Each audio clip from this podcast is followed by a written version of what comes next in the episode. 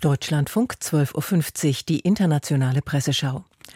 Mit Stimmen zur Wiederannäherung zwischen Saudi-Arabien und Iran sowie zum zehnjährigen Amtsjubiläum von Papst Franziskus. Zunächst geht es aber um die Pleite der Silicon Valley Bank. Die US-Regierung hat inzwischen eine Absicherung aller Einlagen bei dem Geldhaus angekündigt. Das Wall Street Journal aus New York ist sich sicher, De facto handelt es sich um eine Rettungsaktion für das Bankensystem, auch wenn uns die Regulierungsbehörden und Vertreter der beiden Regierungen erzählen, dass die Wirtschaft gut läuft und es keinen Grund zur Sorge gibt. Die unangenehme Wahrheit, die Washington allerdings nie zugeben wird, ist, dass das Scheitern der SVB die Rechnung für jahrelange monetäre und regulatorische staatliche Fehlentscheidungen ist. Zwar haben auch die Führungskräfte der SWB Fehler gemacht und werden dafür bezahlen, aber sie wurden durch leichtes Geld und fehlgeleitete Regulierung dazu ermutigt.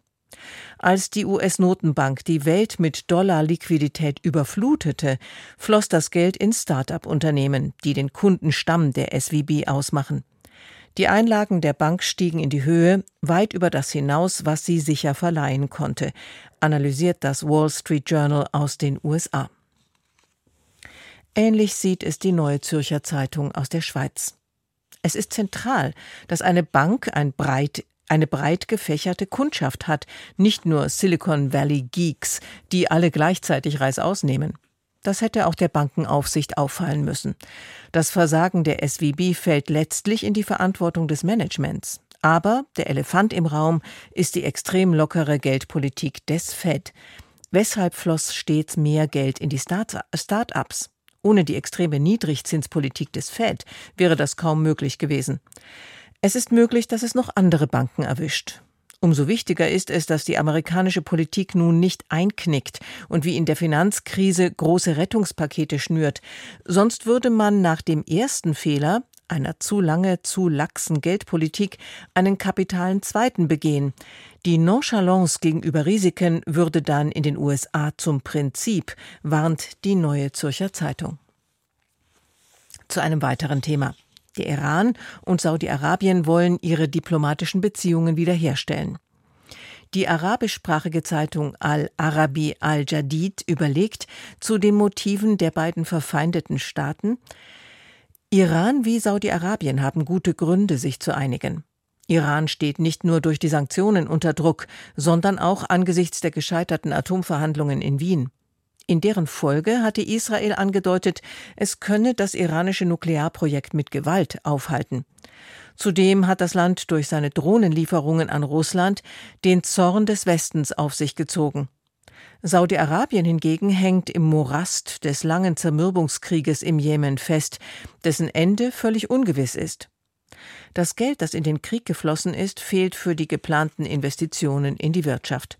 Vor allem aber bedeutet das Abkommen, dass Saudi-Arabien kein Angriffsziel der Iraner mehr wäre, sollte es zu einem amerikanisch-israelischen Krieg gegen den Iran kommen. Das war Al-Arabi al-Jadid, die in London erscheint. Die türkische Zeitung Yeni Birlik verweist auf die wichtige Rolle Chinas, das die Annäherung vermittelt hat. Peking hat es geschafft, zwei Rivalen zusammenzubringen und dadurch selbst seine Beziehungen in die Golfregion auszubauen. Das könnte die Machtverhältnisse in der Region gehörig durcheinanderbringen. Zudem zeigt China, dass es ein zuverlässiger Partner ist.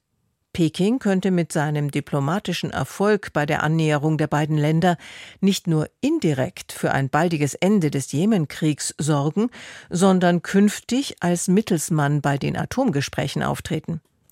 Deswegen kommt die Einigung zwischen dem Iran und Saudi-Arabien für Washington einer kalten Dusche gleich, hält Yeni Birlik aus Istanbul fest. Die chinesische Staatszeitung Huanqiu Shibao nennt den Verhandlungserfolg eine Sensation. Viele Länder haben vergeblich versucht, bei dem Konflikt in der Golfregion zu vermitteln. Wie hat China es schaffen können? In erster Linie, weil man sich im Nahen Osten seit langem nach Frieden und Entwicklung sehnt. Als verantwortungsbewusste Großmacht hat China zudem die Länder des Nahen Ostens stets freundschaftlich und respektvoll behandelt und hat sich kontinuierlich für den Frieden und die Sicherheit in der Region eingesetzt. So konnte Peking das Vertrauen aller betroffenen Parteien gewinnen. China hat sie dabei unterstützt, an ihrer strategischen Autonomie festzuhalten, ihre Zusammenarbeit zu stärken, die Einmischung von außen abzuschütteln und die Zukunft und das Schicksal der Region in die eigenen Hände zu nehmen. Für die Nahostpolitik der USA sollte der saudi-arabisch-iranische Dialog als Warnung dienen, dass der amerikanische Ansatz, Krisen und Konflikte zu schüren und ein Land gegen ein anderes aufzubringen, niemals die Herzen der Menschen gewinnen wird, heißt es in Huanshiu Shibao aus Peking. Die britische Financial Times hält die gegenseitigen Anfeindungen der USA und Chinas für riskant. Es besteht die Gefahr, dass ein Eskalationskreislauf in Gang gesetzt wird. Die USA sind zu Recht besorgt über Chinas Aufstieg zum strategischen Rivalen, müssen aber auch berücksichtigen, dass ihre Maßnahmen zur Eindämmung Chinas das Misstrauen in Peking nur noch verstärken. Beide Großmächte sollten gemeinsam mit ihren Partnern erkennen, welche Gefahren drohen. Die Prophezeiung von Konflikten, die Vorbereitung auf Auseinandersetzungen und die Benennung potenzieller Feinde ist eine Rutschbahn in Richtung nie dagewesener Feindseligkeiten. Peking und Washington sollten innehalten, nachdenken und echte Anstrengungen unternehmen, um die Leitplanken zum Schutz vor künftigen Katastrophen wiederherzustellen, empfiehlt die Financial Times aus London.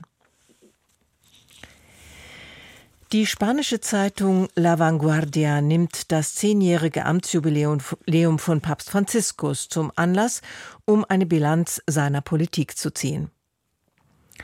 Das damals neue Kirchenoberhaupt wählte den Namen Franziskus und zeigte damit, dass ihm die Bekämpfung von Armut besonders am Herzen liegt. Außerdem galt er als reformfreudig. Die letzten zehn Jahre waren jedoch alles andere als angenehm oder einfach für ihn. Seine Reformen der vatikanischen Wirtschaft und der Kurie haben kaum sichtbare Ergebnisse nach sich gezogen, und er wurde mit zahlreichen Missbrauchsfällen konfrontiert.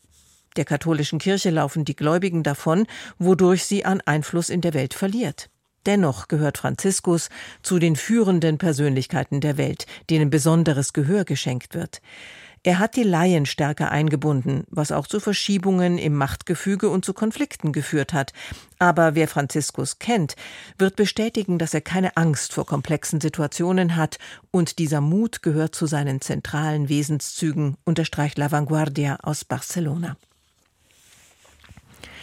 Der Standard aus Österreich wirft einen kritischen Blick auf Franziskus neue Haltung zum Zölibat. Auch wenn jetzt das Raunen durch die Kirchenbänke geht und in manchen Pfarrhaushalten bereits voreilig Hochzeitspläne geschmiedet werden, dass Papst Franziskus den Zölibat prinzipiell für revidierbar hält, ist wenig überraschend. Der Zölibat ist kein kirchliches Dogma.